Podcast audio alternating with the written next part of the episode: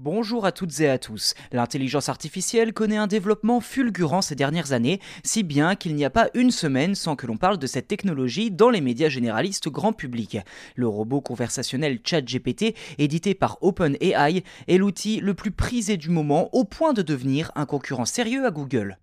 Une étude récente de la plateforme Preply a comparé les performances de ChatGPT et de Google en leur posant une quarantaine de questions identiques réparties en trois niveaux de difficulté et sélectionnées de manière à couvrir un large éventail de sujets, de la culture à la politique en passant par la santé. Enfin, les chercheurs ont évalué les réponses selon une douzaine de critères tels que le niveau de détail, la neutralité ou encore la clarté.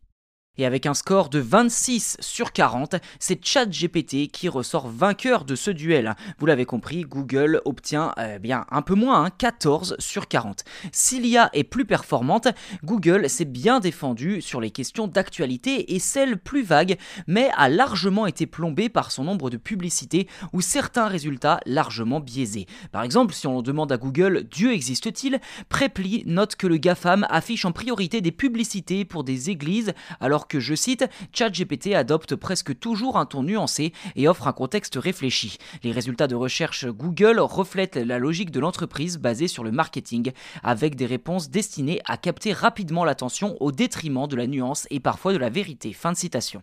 Bien que ChatGPT soit actuellement en tête de ce duel, Google a encore beaucoup d'avantages par rapport à d'autres aspects tels que la variété des informations disponibles et la facilité d'utilisation de son moteur de recherche. Cependant, cette étude montre clairement que ChatGPT constitue une menace sérieuse pour Google.